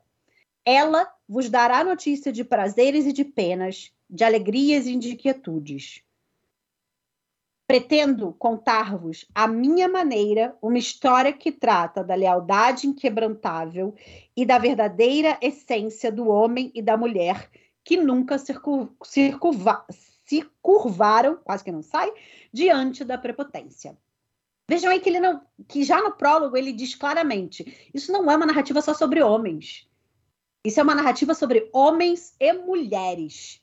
Né? Então, aquela ideia que a gente tem de que todo medievo é misógino, de que todo medievo está centrado só na figura masculina, parece aqui vir um pouco abalada quando ele escolhe como modelos homens e mulheres. Claro que eu não estou falando de qualquer homem, também não estou falando de qualquer mulher. Ele escolhe os seus modelos. Só que a questão principal é que dentro desses modelos, ele pressupõe também essa ideia de que ninguém é perfeito. Todo mundo tem bem e mal, todo mundo tem preto e branco. E o que, que ele está trazendo como preto e branco? Ele traz a figura de um pássaro, o Elsta, Austa, acho que é a tradução para o português, que é um pássaro que, que só tem na Europa. Tem bastante em Portugal também, se eu não me engano. Que é um pássaro que é bem divididinho em preto e branco. E o preto e branco não se misturam. Então, essa ideia de que tem um lado claro, um lado escuro, que eles não se misturam. Em algum momento da narrativa, esse preto e branco vai ser associado com cristão e não cristão. Por exemplo, esse irmão do Parzival, que vai nascer daquela relação do pai do Parzival com a Moura, ele vai ser descrito como uh, bicolor. Né? Ele é preto e ele é branco. Porque ele tem tanto a parte do pai, que é cristã, quanto a parte do, da mãe, que é pagã. Alguns autores vão criar toda uma problematização em, em, cima do preto e do branco, como se fosse algo positivo e negativo, só que a narrativa, em momento nenhum, valora como positivo ou negativo você ser cristão e você ser mouro. Você só não é batizado. Tanto que, quando, quando o narrador descreve a figura da Bella Canner, ele descreve a Bella Canner da mesma forma que vai descrever a cristã. Ela é muito bela, ela é muito educada, ela sabe se comportar cortesmente, porém, ela é moura. Né? Então, porém, ela tem uma pele retinta. De forma nenhuma, isso deslegi deslegitima a figura da Bela Cane como uma nobre cortês. Não, ela sabe receber as pessoas na corte, ela sabe se portar é, como uma soberana, né? Então, isso de forma nenhuma acaba ou deslegitima, como eu falei anteriormente, a figura da Bela Cane. Né? Só é um problema para um relacionamento né, entre um cristão e uma outra figura. É o mesmo caso do Fireface. O Fireface, que é esse filho bicolor, né, metade preto, metade branco, ele chega a conhecer o Patsy no final da narrativa e ele se apaixona por um, pela sacerdotisa do Grau, a que toma conta do Grau, que é a Repanse de Choe. E dizem para ele, olha, ele não vê o Grau. O interessante é que ele não vê o Grau. Todo mundo lá tá vendo o Grau e ele não vê. Ele diz assim, como assim? Eu não tô vendo nada. Aí ele diz assim, ah, você não é batizado, então você não vai ver o Grau. E você não pode casar com ela porque você não é batizado. Ele, beleza, então eu me batizo, né? Não tem grandes problematizações também em relação ao batismo. Ele só diz assim: ah, tá. Se para eu casar com ela, para eu fazer parte da, da corte arturiana, da a corte graaliana, perdão, eu preciso me batizar, beleza, me batiza aí, eu caso com ela e fica tudo bem. Né? Então vejam que as, que as, problematizações não são tão grandes, porque no próprio prólogo diz, né? A gente é metade metade. É isso a gente é misto nessa nossa configuração humana. Então, o prólogo já traz toda a resolução em relação aos paradoxos que vão aparecendo. E o que, que eu estou chamando de paradoxos? Vou trazer primeiro os paradoxos femininos. A figura da Kundry, a hum, mensageira do grau. A mensageira do grau é interessante que ela vai ser descrita de uma forma muito peculiar. Diferente de todas as outras mulheres, ela é descrita como sendo muito feia, muito feia. Ela, inclusive, é comparada à figura de a figuras animalescas, né? Como burro, uh, javali, né? Ela tem garras muito grandes, ela tem focinho, ela tem focinho, ela não tem nariz. Uh, eu tô achando aqui o, o trecho porque o trecho é bem interessante, porque você fica assim, nossa, como pode escrever alguém desse jeito? É a parte 313. Na verdade, a jovem assim, tão douta, não era beldade alguma. Ou seja, ela não era bela, né? Mas era muito inteligente. Ela dominava trivium, quadrivium e muitas línguas. Essa desmancha prazeres usava um manto com capuz à moda francesa, confeccionada de seda de Gandhi, de um azul ainda mais ofuscante que o lápis lazuli. E aí ele continua né, com a descrição dela. Suas tranças passavam por cima do chapéu e se prolongavam até as costas da mula. Ela não anda num cavalo, ela não anda numa alazão, ela anda numa mula. Né, para vocês terem uma, uma ideia. Era eram compridas, negras, ásperas, feias e duras como cerdas de porco. Seu nariz lembrava um focinho de cão. Dois dentes de javali de um palmo de comprimento saíam-lhe lateralmente da boca. Suas pestanas eram entrançadas e se eriçavam rijas até as fitas que seguravam os cabelos. Suas mãos, semelhantes a de um macaco, eram providas de unhas compridas e sujas, lembrando as garras de um leão. E mais para frente ele diz que por isso ninguém brigava por ela. Ela era uma figura solitária. Mas aí a gente pensa que, que é um paradoxo, que ao mesmo tempo que ela é extremamente grotesca, né, a descrição dela é, vai para o campo do grotesco, ela é brilhante. E, e aí cai por terra aquele chamado ideal da calagogatia. Né? O que, que é esse ideal da calagogatia? Quando o interno espelha o externo. Se você é bonito por fora, você é bonito por dentro. Essa seria a lógica. Então, muitas vezes, descrições corporais correspondem às descrições do espírito, né? Descrições internas. Você ser cortês, você ser belo, significa você ser cortês. A lógica, então, seria: se Kundri é feia, Kundri não é cortês. Mas, pelo contrário, ela domina como ninguém a cortesia porque ela faz todo o trânsito entre a corte do grau e qualquer outra corte. Então, ela é o paradoxo por si só dentro da narrativa, porque é como se o, o, o ser e o aparentar eles não batem, né? A, a essência e a aparência elas são completamente díspares. Isso se justifica também no prólogo. Parece que não tem justificativa, mas tem justificativa no prólogo. Ou seja, ele já adianta a problemática da Kundry, quando ele fala sobre as mulheres, né? Da mulher genuína. Se ela cumprir plenamente sua condição feminina, não a julgaria nem por sua aparência, nem pelo que é possível perceber que lhe vai no íntimo. A nobreza de coração é aval de reputação ilibada. Então é quase que a desculpa para dizer se ela é feia, e daí? Ela é donta, né? Não tem problema ela ser feia, né? Ela tem a beleza que é a beleza interna, que é da inteligência. E outra figura também que é extremamente paradoxal é a Anticoni. Porque a Anticoni, ela é nobre, né? Mas ela é, se envolve com a figura do Gavan, de forma extremamente sexualizada, né? Uma cena de, praticamente de sexo explícito entre os dois. Quando tem o beijo de boas-vindas, o beijo se torna assim aquele beijo cinematográfico, né? De ardor, paixão, etc. E ela lá pelas tantas, ela ela pega um escudo para defendê-lo, porque descobrem que ele era uma figura não bem vista ali na corte, porque ele teria matado alguém daquela corte e ela vai em defesa dele. Ela pega em escudo, ela pega em roupa, é, pega em peças de xadrez, começa a atacar nas pessoas. Ela usa o que ela tem como arma e ela defende ele. E o, o Wolfram, é, a figura do narrador, vai dizer assim que ainda que ela tenha pego em armas e público, né, que ela tenha defendido alguém em público, de forma nenhuma isso contradiz a essência feminina dela né? Porque ela continua sendo uma mulher valorosa, uma mulher valiosa. E não só isso, quando ele diz do encontro amoroso dos dois, o que ele vai defender é: tá, tudo bem, essa é ela. Né? E qual é o, o problema disso? Né? Não, não há problema também nisso. Ele coloca a Anticoni como uma figura extremamente, se comparada às outras mulheres, né? não casta né? Porque ela, ela se entrega ali naquela relação de uma hora para outra com ele e com Gavan e não pensa muito.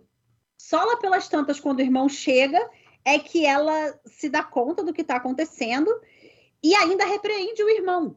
O irmão, que é o monarca, é como se fosse quase um, uma figura virtual de um monarca, porque ele não deve mandar nada, porque ela que diz assim para ele: Olha só, ele era visitante aqui, isso é jeito de tratar um visitante? E ela joga na cara dele que ele não, não foi um bom. É, ele não recepcionou bem aquela figura, né? O, o Galvão. E ele deveria ter recepcionado bem. Então, a Anticoni é um paradoxo, não por conta da beleza, mas por conta da ideia de ser recatada. Ela não tem nada de recatada. Ela pega em armas, ela tem uma relação sexual fora daquela noção do casamento, né? Que tu tinha me perguntado anteriormente, né, Dani? É, fora do casamento. E ok, beleza. Ela entra nessas personagens que o narrador não vai julgar. Porque ela tem em si a lealdade. A lealdade dela só não está no âmbito das outras lealdades das outras damas. Então, cada dama dessas vai trazendo um modelo distinto de feminino. Uh, eu estou tentando achar a passagem que ele fala que ela se veste, né? O critério de julgar o comportamento de uma mulher resume-se a saber se ela se mantém ou não nos limites do recato feminino. Uma mulher em armadura de cavaleiro está necessariamente esquecida daquilo que convém à sua condição. E aqui vem tudo aquela coisa da misoginia, né? Uma exceção poderia. Aí ele abre uma exceção. Uma exceção poderia ser admitida se esse gesto de pegar em armas decorresse de um sentimento de lealdade. Vejam que a desculpa dele, e está sempre baseada no prólogo, né? É que aquela mulher que é leal, independente de como ela age, ela é uma baita de uma mulher. Né? A lealdade está acima de qualquer coisa. A firmeza de Anticoni foi posta duramente à prova. Ferida em seu amor próprio, verteu sentidas lágrimas durante o combate, mas sobre demonstrar que um sentimento autêntico é capaz de superar as mais duras provas. Então a gente volta ao prólogo. Quem é ele para julgar esse tipo de mulher, né, que se joga com lealdade no, no, nessa relação, né, nesse espaço? Dito isso, é, dessas personagens femininas, há duas personagens masculinas também que entram num quase não modelo de masculino, quando eu penso a ideia de que nem todos os masculinos são valorosos. Quando eu tenho a figura do Clinchor. Clinchor é um mago, né, é, que serve numa corte, ele é serviçal numa corte, e lá pelas tantas ele acaba tendo um relacionamento com a mulher do rei. E o, o rei descobre. O que que o rei faz? O rei gente, não tem forma mais bonita de dizer isso, né? Capa ele.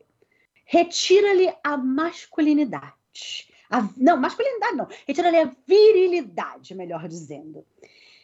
E aí ele se torna extremamente rancoroso. E aí quer vingança a qualquer custo. E o que ele faz? Ele pega toda a corte arturiana, sequestra toda a corte arturiana, coloca todo mundo no castelo. E o que, que ele faz? Mulheres numa ala, homens na outra. Ninguém pode ver ninguém, ninguém pode ter relação com ninguém. É quase que dizendo assim: se eu não posso, ninguém pode. Né? Se eu não tenho a habilidade de me relacionar, porque alguém me emasculou, ninguém vai ter. E aí, ao acabar com a sua própria, ao acabar com a sua virilidade, né?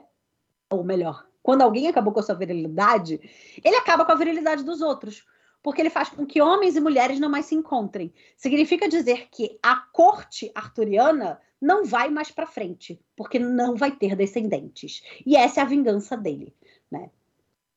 Diferentemente de uma outra personagem que também é emasculada, porque é o rei do Graal. E ele é emasculado por quê?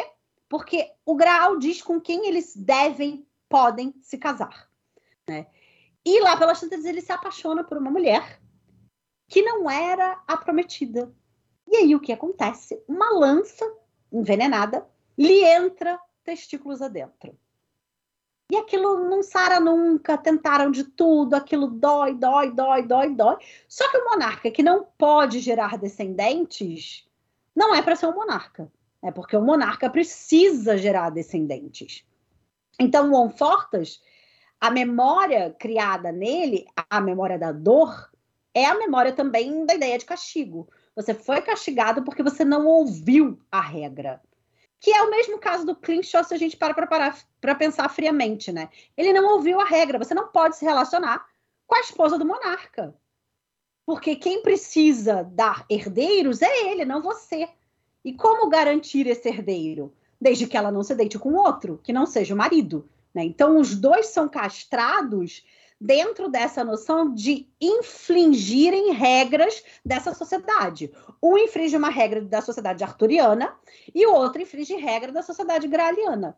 Né? Então, são masculinos que são valorosos? Não necessariamente. Mas tem uma moralzinha por trás? Tem. Né? Você também precisa se comportar.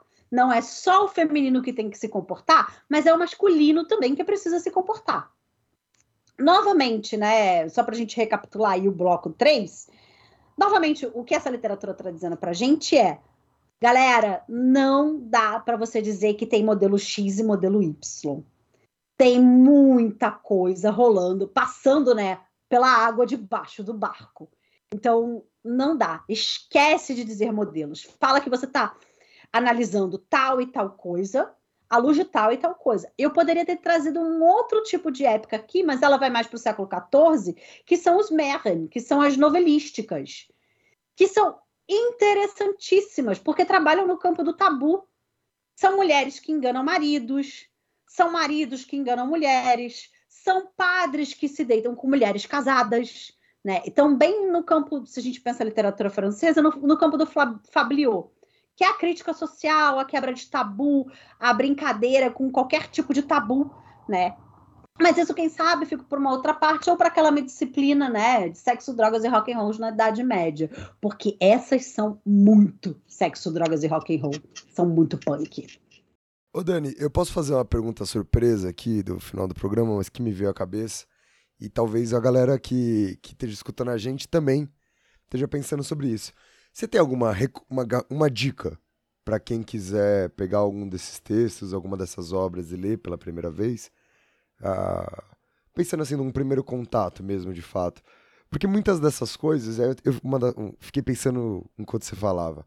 Então, sei lá, os usos que vão ser dados né, no século XIX, ou até mesmo os usos já no século XX pelos nacionais socialistas, e etc. Isso está diretamente relacionado, e a gente tem vários outros exemplos, não só desse tipo de literatura, com o fato de ser textos que muita gente conhece e pouca gente lê, né? Uhum. E a gente acaba não lendo porque ou tem a sensação, ou porque às vezes de fato não é uma coisa tão simples de ser lida, né? Não é uma coisa tão, tão, tão fácil, tão direta de ser lida, assim. Para alguém que esteja pegando um desses livros pela primeira vez, você tem uma recomendação, assim? Seja do vai atrás do texto em prosa primeiro, depois tenta achar alguma tradução com métrica ou algo do tipo, assim, Dani? Então, o interessante dessas que eu peguei como exemplo, e, e, eu peguei justamente como exemplo porque há traduções em português, né? O, tanto o Parcival quanto a Canção dos Nibelungos foram traduzidas pelo Schmidt Patier. O Parcival saiu pela Antroposófica, vejam que uma editora assim, né? Duvidoso, assim, antroposófico e tal, mas tudo bem. Mas é, um, é uma tradução que dá para você começar a leitura, porque ela está em prosa. Só que para o Partsival, quando no momento da leitura, eu aconselho a fazer mapas, mapas genealógicos, porque todas as personagens em algum momento estão interligadas. Na edição, numa das edições da Walter de Gruyter, eu acho, que no final eles fazem um mapa genealógico. Então tu abre assim uma folha enorme, né, que é quase um, um sei lá, um, duas a quatro, ou talvez três a quatro, três de folha de A4, que ela vem dobradinha, com toda a linhagem. Porque depois você vai ver que o Parzival tá ligado com todas as personagens que ele encontra. Ele é primo de um, ele é sobrinho do outro. Né? Então é interessante no Parzival, pelo menos, fazer esses mapas para você se situar, porque é muita personagem. Já na canção dos Nibelungos, é um pouco mais fácil porque eu tenho menos personagens, né?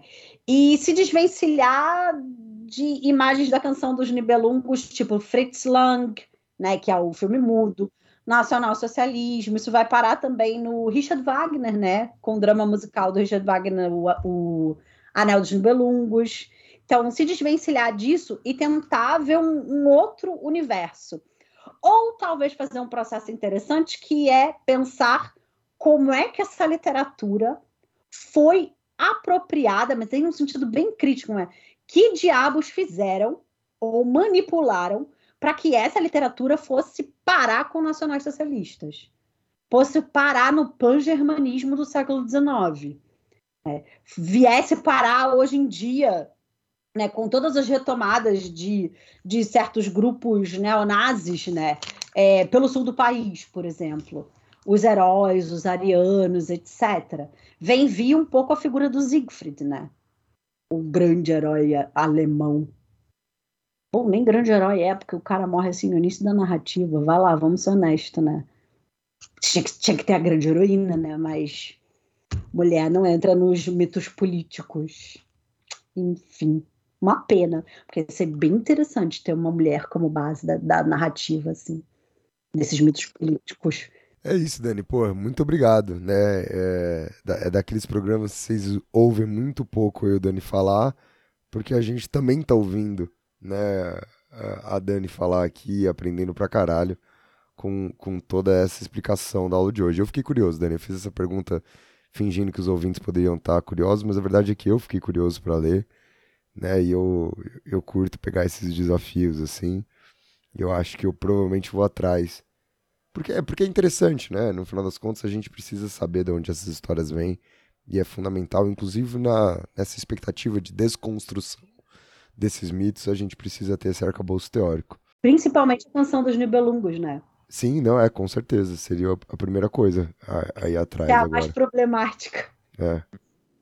Ah, eu acho que essas poesias também que a gente leu, esses textos que a gente leu ao longo do podcast de hoje, dá para trabalhar em sala de aula, né? Assim, a Fia fez a brincadeira do incel, né? Poxa, super, super coisa que dá para discutir, né? Também. Sim, Então, eu te- tive um colega meu que veio lá da, da Universidade de Bamberg para cá. Ele tem um processo chamado Idade Média faz escola, que eles vão para as escolas para trabalhar com literatura medieval nas escolas na Alemanha. E aí ele fez um, um tipo um workshop aqui só sobre lírica, né? Só sobre o Minnesang, sobre essas cantigas. E foi interessante porque ele não partiu do, do Minnesang. Ele partiu de Ed Sheeran, Taylor Swift, várias canções que são bem contemporâneas, Lady Gaga, né? Várias dessas canções e falou assim, gente, o que, que elas têm em comum? Aí as- eles começaram, né? Os alunos começaram, ah, lamento, estão de mimimi, estão choramingando por causa de homem, estão choramingando por causa de mulher. E aí foi o momento que ele trouxe as cantigas. Ah, isso aí. E aí ele trouxe as cantigas e ficou aquele choque ali. Aí o povo ficou, sério?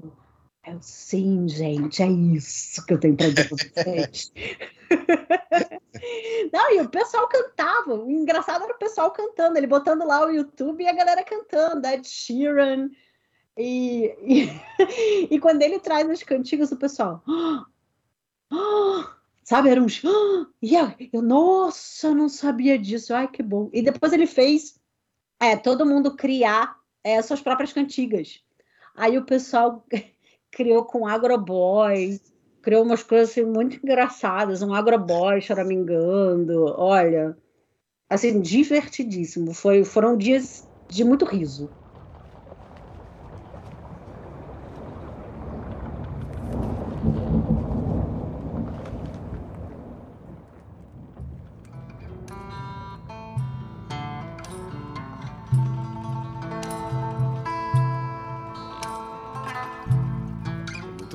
Muito legal mesmo. Dani, eu quero agradecer demais a sua participação aqui.